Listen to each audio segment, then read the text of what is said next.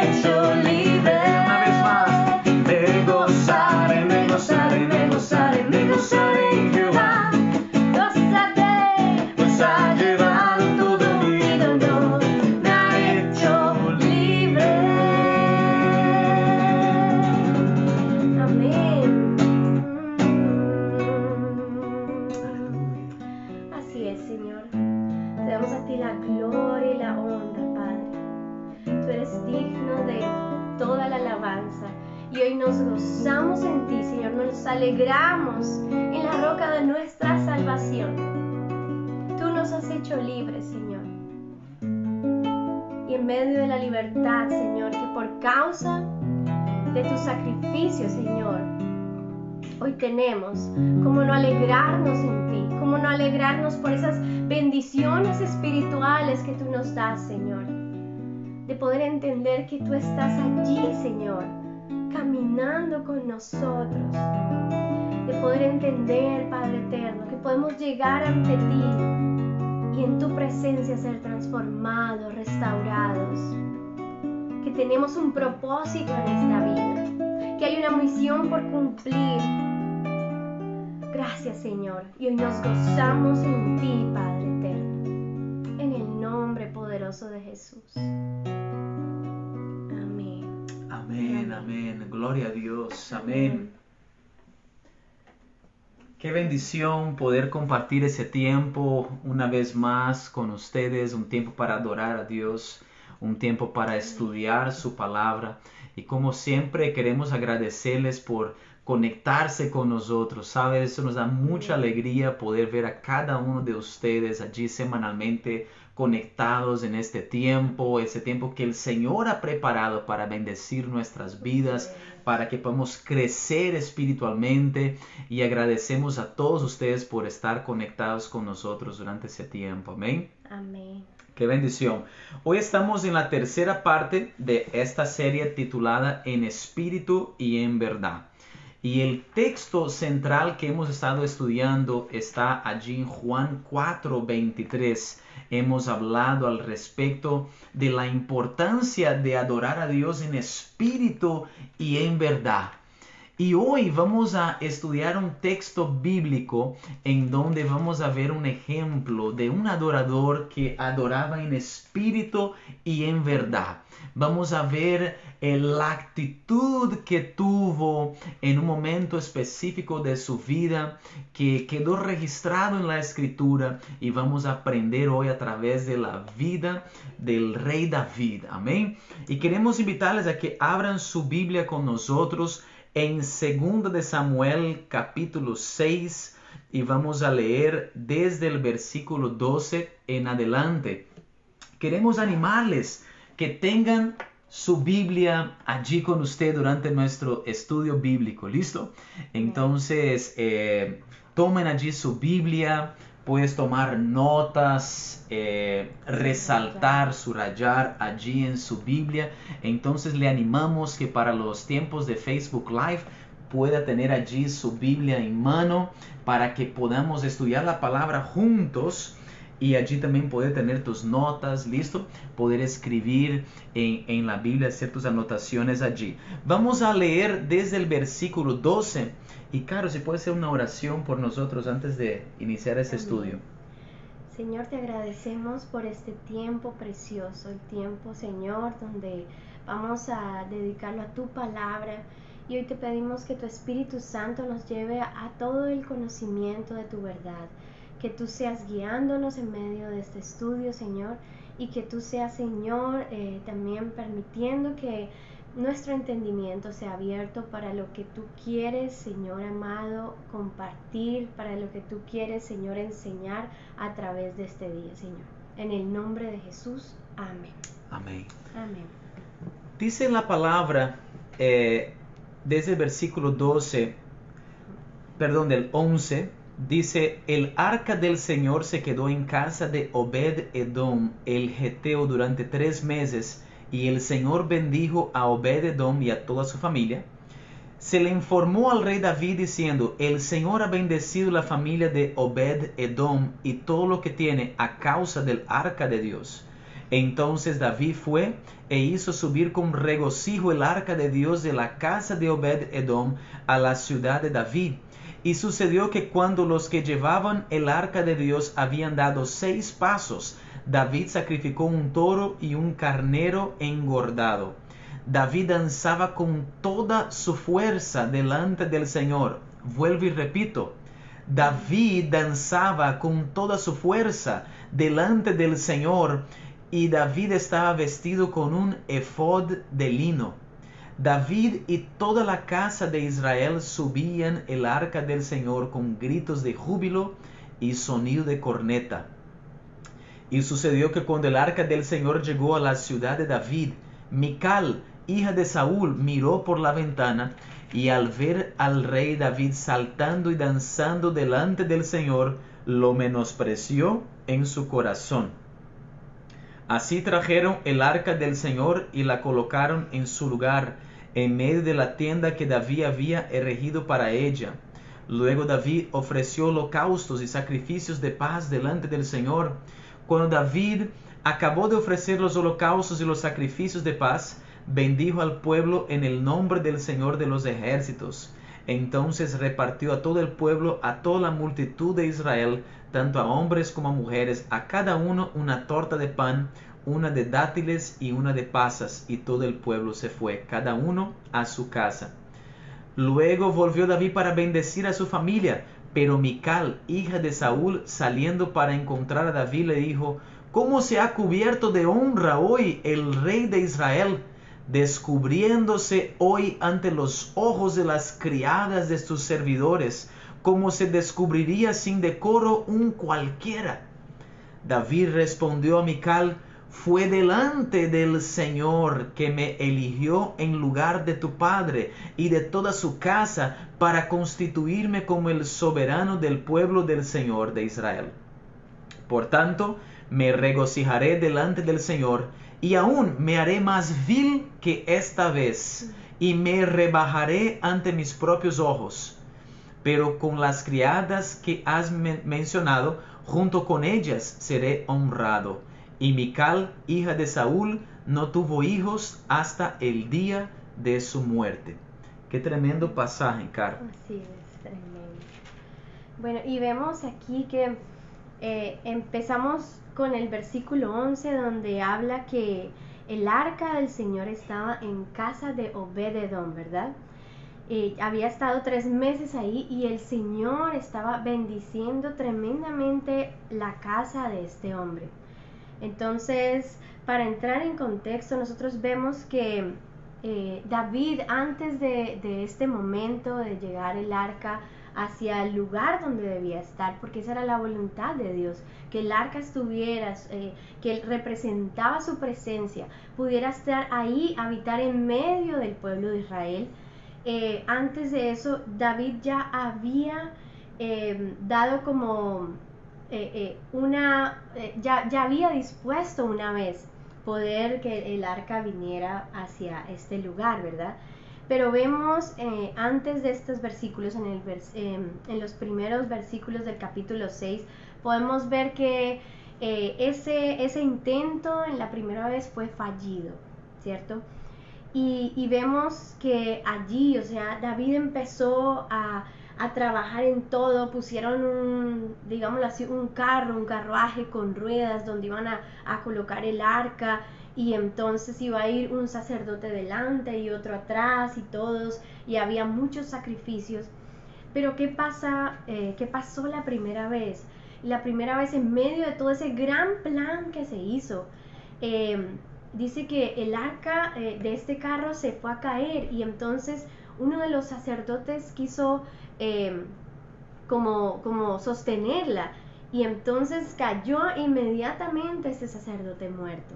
Entonces allí vemos que él eh, para ese intento y deja el arca donde, en, la casa de Obededón.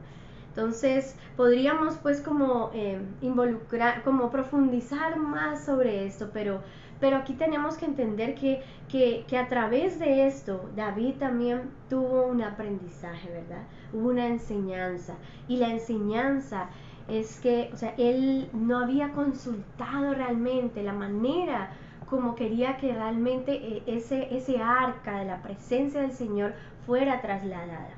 Entonces, cuando vemos, em, también podemos ver en Primera de Crónicas la historia que también se relata de este momento, eh, nosotros vemos que allí habla también de cómo eh, David dice, ahora entiendo cómo debe ser. Y entonces le dice a, sus eh, sacerdotes y levitas que se preparen y se santifiquen, porque, porque el arca vendrá no por carruajes, no por ruedas, sino que tendrá que venir encima de esos levitas, de las personas que Dios había llamado para ministrar eh, en la casa del Señor. Tenía que ir ese yugo sobre sus hombros, ¿verdad? Así es. Y tremendo porque también la palabra habla de, de una vida en santidad. Esas personas que llevaban el arca tenían que tener una vida, Prepararse. eh, tener una vida apartada para el Señor, ¿no? Entonces es, es tremendo esa parte. Y cuando eh, eh, el arca regresa a Jerusalén, vemos allí, Caro, algo impresionante que ocurre en este momento. Y es el hecho que David se despoja de sus vestiduras reales y David toma la vestidura de los levitas, de los que estaban allí, ese vestido de lino, y él se viste como la, el pueblo que está allí. Muchas personas eh, cuando leen ese texto interpretan que David está desnudo, eh, que él está descubierto allí en, en- en esa, en ese ingreso del arca a Jerusalén. Pero cuando estudiamos la palabra, vamos a ver que lo que pasa allí en ese texto no es que, eh, que David está desnudo delante del pueblo, lo que pasa es que David, él no tiene sus vestiduras reales, él tiene las vestiduras de los levitas, un vestido de lino. Entonces, él no tenía una vestimenta que lo destacara en medio de la multitud, sino que usted mira, una persona miraba allí la, e- e- esa, esa celebración y veía a David como cualquier otro, vestido de lino como los, todos los levitas y sacerdotes que están allí. Y es por eso que Mical, al mirar desde un, eh, de un- una perspectiva distinta, de un panorama elevado, ella está en la ventana mirando hacia abajo. Mire qué tremenda también esa connotación, ¿no? Ella está mirando en la ventana hacia abajo a David y dice la palabra que ella en ese momento lo desprecia. ¿Y por qué lo desprecia? Porque al mirar por la ventana, ella ve que él está vestido como cualquier otra persona. Ella dice como que el rey está allí con el pueblo, eh, eh, vistiendo la misma ropa que el pueblo, mezclado con todos allí, y ella lo desprecia en este momento. Entonces, es tan bonito ver cómo David se despoja de sus vestiduras reales.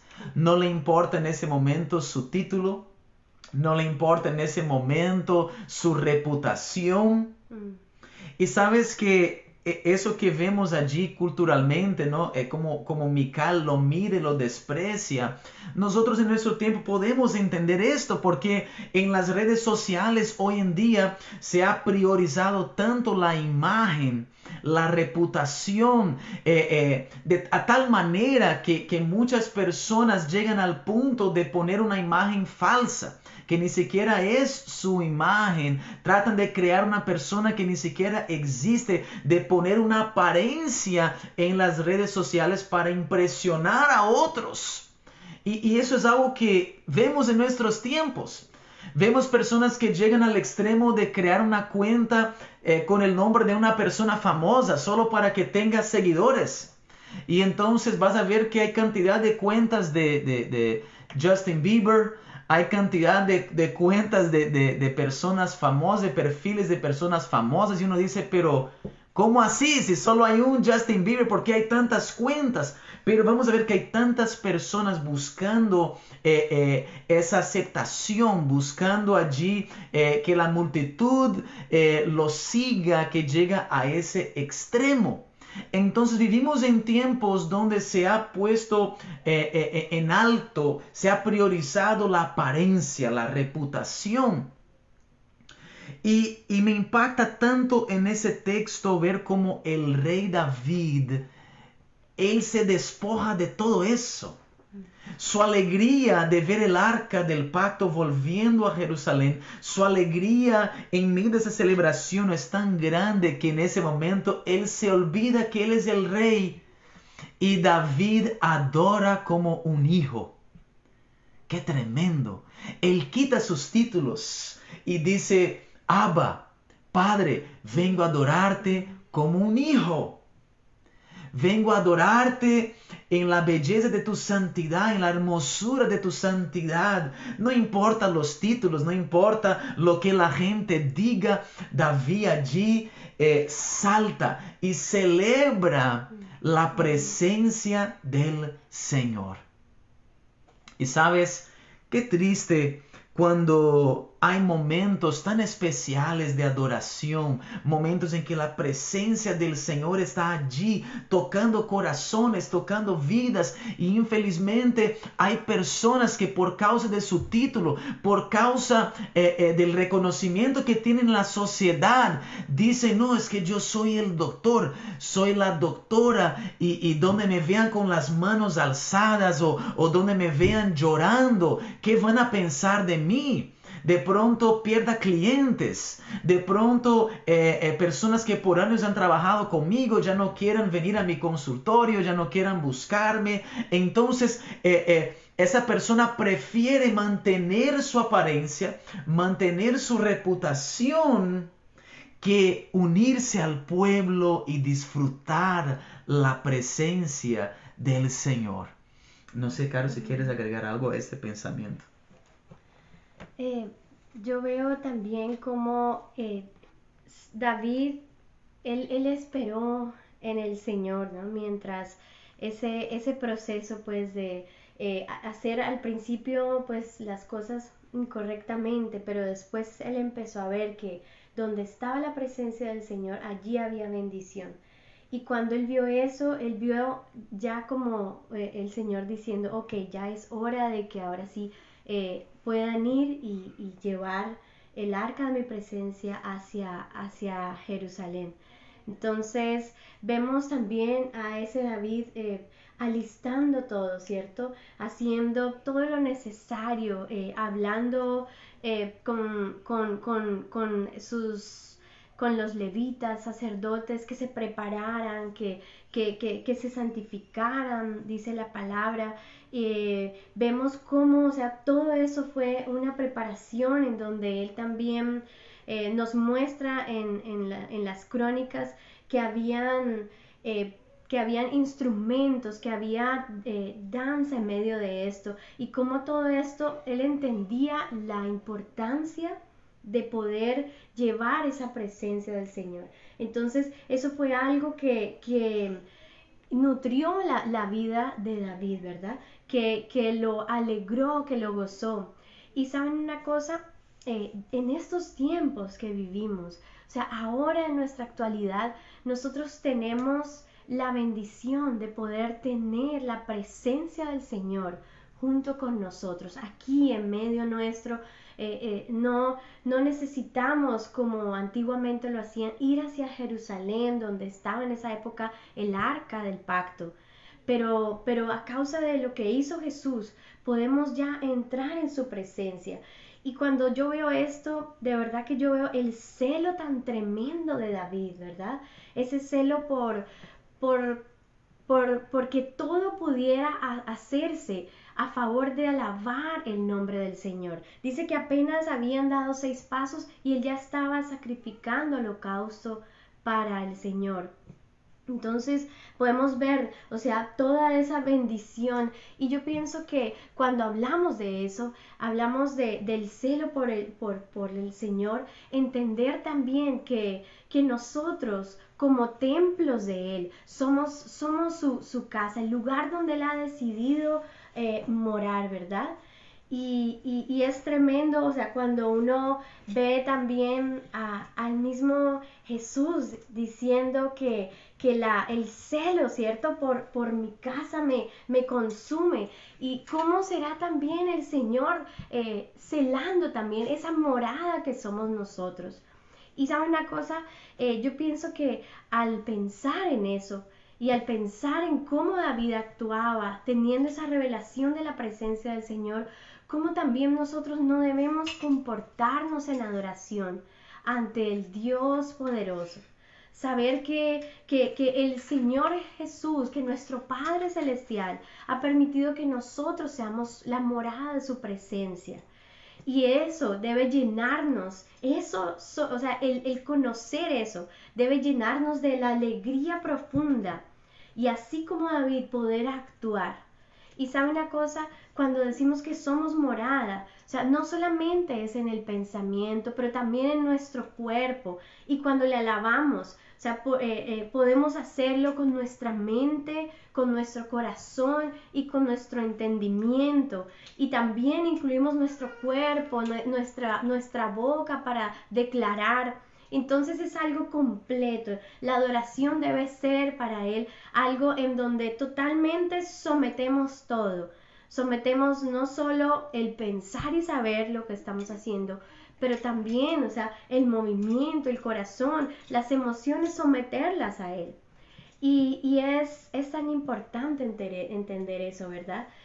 Y, esto nos lleva a, entender esa pasión, la pasión con la que eh, David actuó así. Y, cuando vemos eso, podemos tener el ejemplo más grande que es Jesús, la pasión de Jesús por entregar totalmente su vida por amor a nosotros. Entonces, mire, o sea, qué, qué, ejemplos que la palabra nos da a seguir, ¿verdad? Y qué reto también para nosotros el poder entender que, que así como David debemos eh, regocijarnos.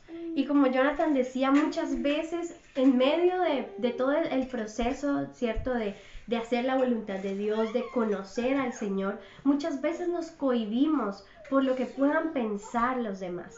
Nos cohibimos de, decir lo que eh, eh, tenemos que decir como cristianos, de actuar en justicia muchas veces, de poder hablar lo que, lo que Dios está queriendo. Y, hemos entendido a través de estos tiempos que, todo lo que hacemos es alabanza para el Señor. Entonces, cada vez que yo estoy en un momento decisivo, yo también debo romper con esa estructura de, ver qué es lo que pueden pensar de mí o, que, o, de tal vez em, qué es lo que van a decir. Eh, yo estoy en una posición así y yo no me puedo rebajar.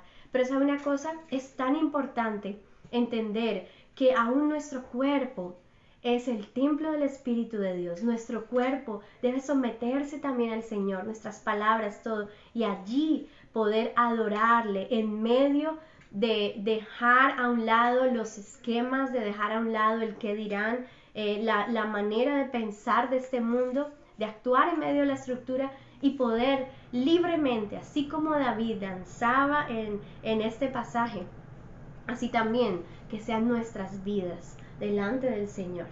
Y eso va a, permitir que nuestro testimonio de verdad tenga vida y de verdad toque las vidas de otros. Sí, es amén. Algo tremendo, ¿no, Caro? Es que muchas veces hay personas que cuando reciben un título se olvidan de sus amigos, se olvidan de dónde salieron, se olvidan eh, de su pueblo. Hay personas que cuando reciben un título se inflan. Eh, su ego se infla tal manera que se olvida de aquellos que un día le dieron la mano, aquellos que un día le impulsaron para poder llegar al lugar donde está.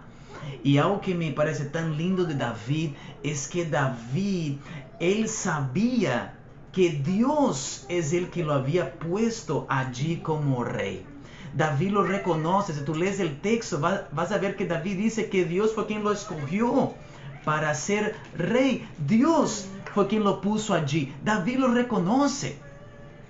El título que usted y yo tenemos tenemos que dar la gloria a Dios porque ha sido Él quien nos ha dado la sabiduría, los recursos. Ha sido el Señor quien nos ha dado esa bendición de poder realizar nuestros estudios, progresar académicamente, que jamás lleguemos al punto de decir yo, yo lo logré, yo lo hice. Y, y nos llenamos, nos inflamos en este ego y eso es algo incorrecto porque es el Señor el que nos da vida cada día.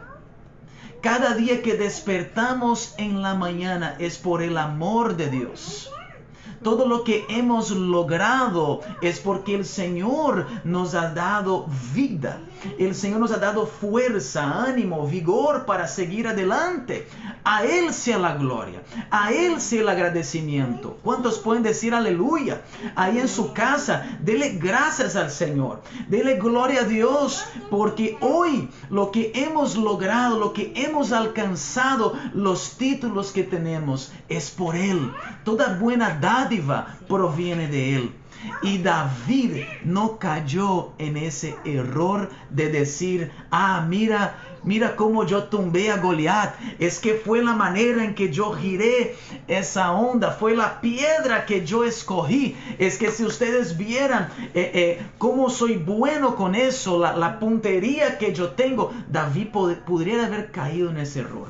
Pero David sabía muy bien quién lo había promocionado. Y por eso cuando llegó el momento de adoración, cuando llegó el momento de alabar a Dios, David no se hizo a un ladito con sus vestiduras reales y a la distancia, dando un saludito a la gente, diciendo, eso, eso, sigue adelante. No, no, no. David dijo, aquí voy a adorar a Dios con todo. Voy allí a, a- a involucrarme en esa adoración. Saco mis vestiduras reales, voy con el pueblo allí, me visto como y voy a adorar a Dios. ¿Cómo necesitamos líderes así en esos tiempos? ¿Cómo necesitamos a líderes así en nuestros tiempos? Que eh, son capaces de quitar esas vestiduras, capaces de quitar esos títulos de encima y adorar a Dios en espíritu y en verdad, despojándose de toda reputación y con rodilla doblada, rostro en el piso, con lágrimas, adorar a Dios, buscar el rostro del Señor, buscar la dirección de Dios. ¿Cómo necesitamos líderes así en esos tiempos? Wow, aleluya.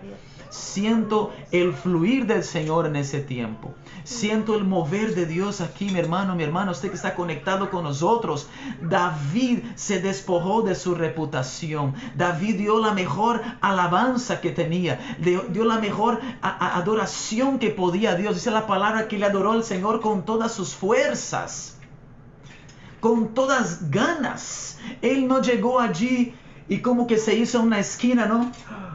Bostezando, ahí como que casi que, no involucraba y, y- no, David alabó al Señor, dice la palabra, con todas sus fuerzas. Yo veo a un David que agarraba a la gente y sonreía y decía, hermano, alaba a Dios, exalta al rey. Vamos, eso. Y, y allí me imagino a David levantando la gente, la gente alzando a David y eso, todos allí en, esa, en ese movimiento tremendo, esa alegría allí en la presencia del Señor, a tal punto que su esposa lo mira por la ventana y dice, ¿qué pasó con David? Se quitó las vestiduras reales, está allí danzando con el pueblo. ¿Qué pasó con David? Dice la palabra que ella lo desprecia. Ella lo menosprecia a David. Y sabes, muchas veces eh, preguntamos, ¿cómo así que danzó? Uno puede danzar en la iglesia, uno puede danzar en la presencia de Dios. Y mira que muchas veces nosotros miramos eh, eh, eh, en partidos de fútbol, en grandes celebraciones, vemos la gente saltando y celebrando y nadie juzga eso. Para todo eso es normal. La gente dice, no, es que está contento, es que su equipo ganó, ganó el Barcelona, ganó el Real Madrid, por eso está saltando. Y eso es lo más de normal. Pero cuando ven a alguien danzando en la iglesia o danzando en la presencia de Dios, dicen, ¿cómo así? Eh, y se puede danzar en la iglesia y se puede eh, eh, danzar en la presencia de Dios. Y yo digo, ¿por qué no? David danzó y yo voy a danzar también. Voy a celebrar a Dios con ganas. Dice que David adoró a Dios con todas sus fuerzas. Él no quedó allí en una esquina mirando. David se metió en ese río de adoración. Y yo quiero animarte a que dances en la presencia de Dios. Yo he danzado en la presencia de Dios en la iglesia. He danzado en la presencia de Dios en el río, solo allá en un río eh, a solas. He danzado en la presencia de Dios. He danzado con Carolina en nuestra pieza, adorando a Dios juntos. Hemos adorado a Dios en familia con nuestros hijos porque queremos expresar nuestro amor al Señor. Queremos con todo nuestro cuerpo, todo nuestro ser, glorificar a Dios. Entonces, si pueden en un estado de fútbol saltar de alegría por un equipo de fútbol, yo voy a saltar de alegría y celebrar al Dios que me dio la vida. Voy a celebrar con ganas a Dios que me da aire de vida cada día. ¿Cuántos dicen amén? Dice la palabra de Dios que todo lo que respire alabe a Dios.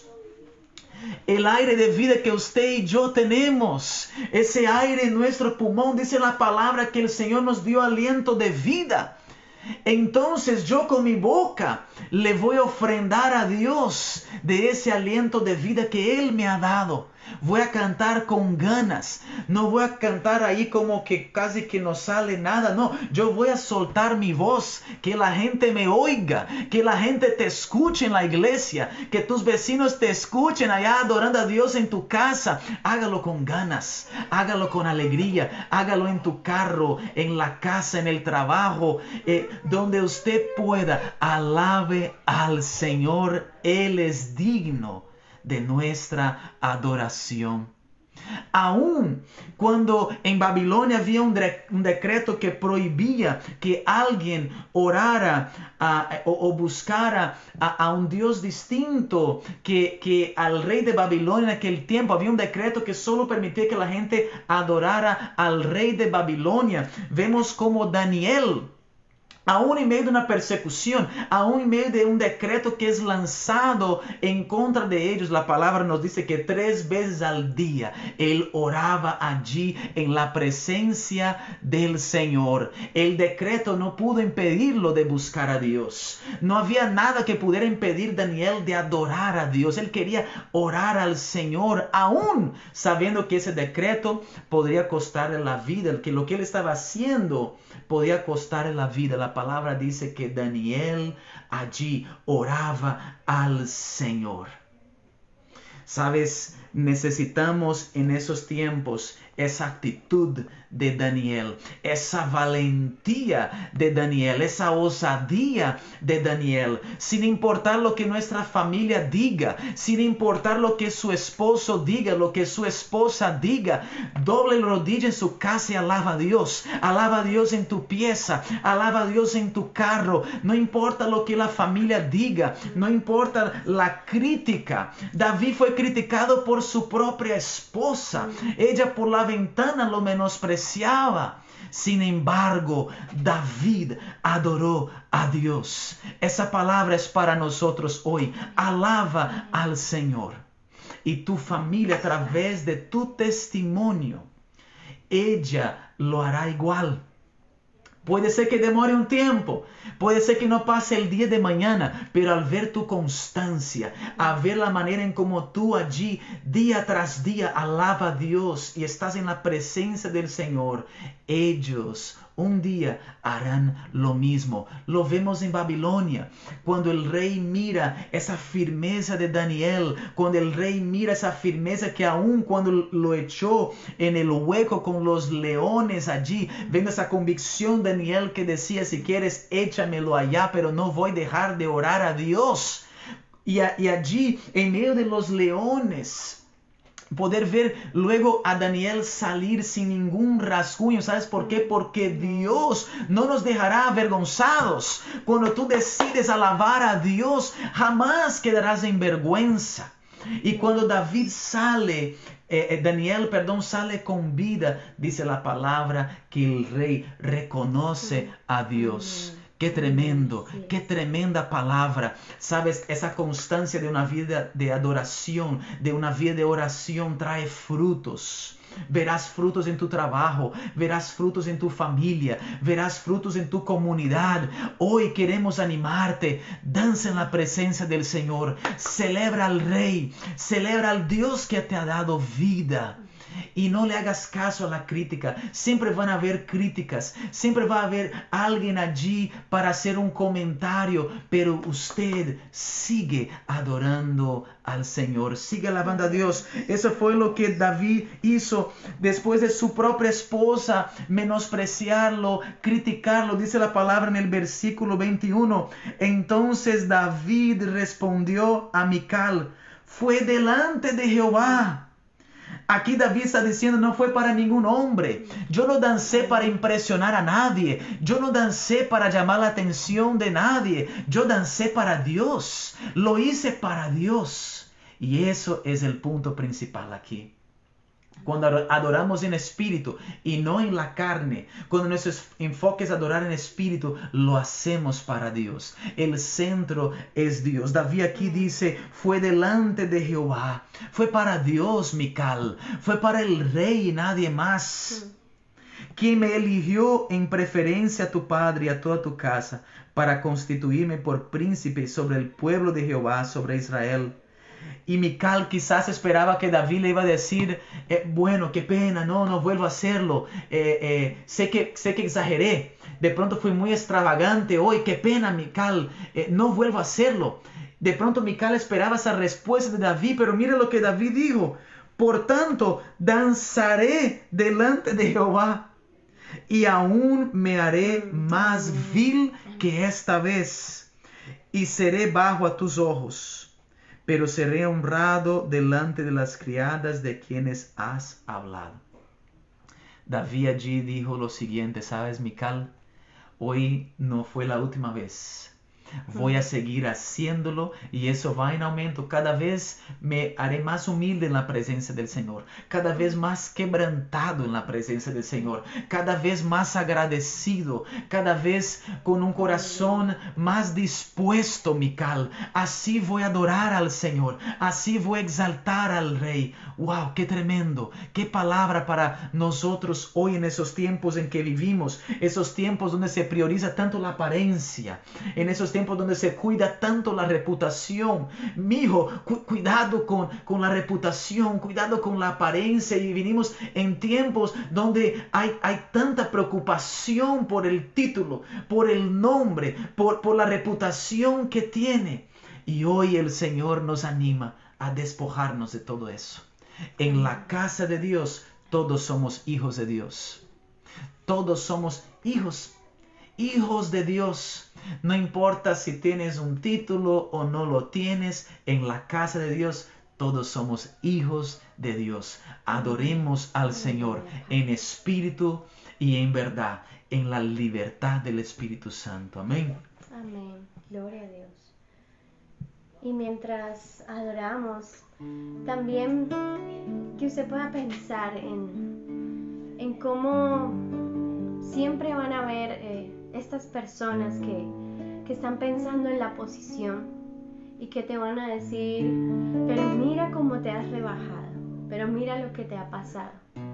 Pero sabe una cosa, en medio de esos tiempos, que podamos tener la valentía y el coraje para poder levantarnos con la fuerza y la autoridad que Dios nos ha dado y poder decir, aún me haré mil veces más vil por causa de mi Señor.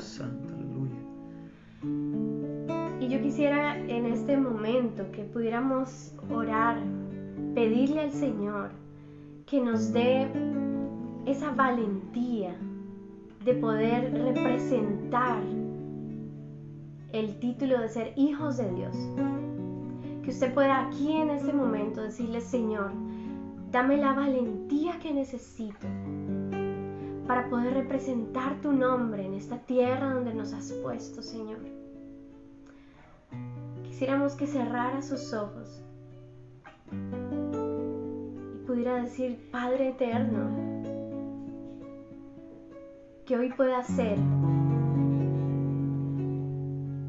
como a David lo fue, sin importar que era rey, porque el único rey allí en medio de ese lugar eras tú. Por eso Él se rebajó y se hizo como los otros. Y que asimismo, Señor, yo pueda recordar me has llamado, Dios, para ser portador de tu gloria. Que tú me has llamado, Señor, para servirte como hijo. Pero porque quieres, Señor, que a través mío puedan ver al verdadero rey, al verdadero que se entrona en medio de las naciones, el cual su trono está en los cielos.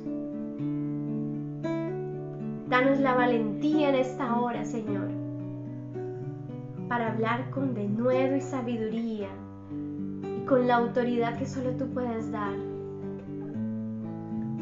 Danos la valentía para que nuestras vidas, Señor, te adoren como tú quieres que lo hagamos, Señor. Y podamos levantarnos como esos guerreros que tú has llamado para estos tiempos, Señor. Sin temor de escuchar tu voz y obrar conforme a tu palabra, Señor. Te adoramos, te adoramos en este momento, te adoramos en esta hora, Señor, juntamente con nuestros hermanos. Adórale a Él, alaba al Rey, pueda terminar ese tiempo en adoración, que su corazón se rinda delante de Él. Y que usted pueda decir, Señor, me rindo ante ti. Quiero ser ese adorador que tú buscas en espíritu y en verdad.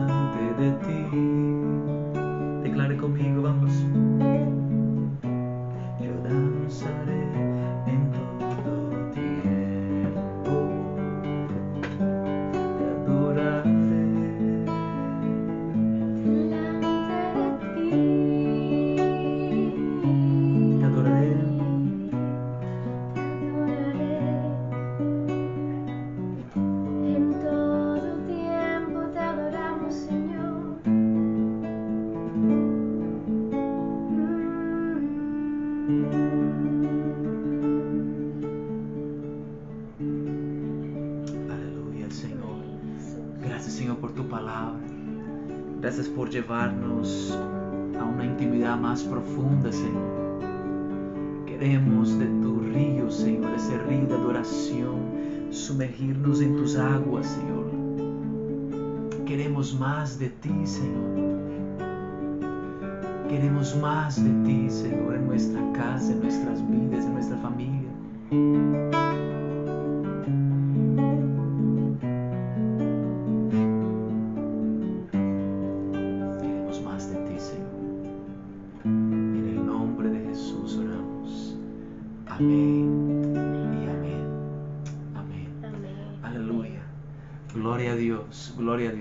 Bendición poder compartir ese tiempo con cada uno de ustedes. Gracias a todos por estar conectados con nosotros durante ese tiempo de Facebook Live. Es una gran bendición para nosotros. Gracias a todos por estar conectados con nosotros eh, para que sigamos adorando al Señor y eh, vamos allí a estar estudiando la cuarta parte de esta serie. Que el Señor bendiga a cada uno de ustedes. Gracias por estar conectados con nosotros. Amén. Muchas bendiciones. Les amamos. Amén.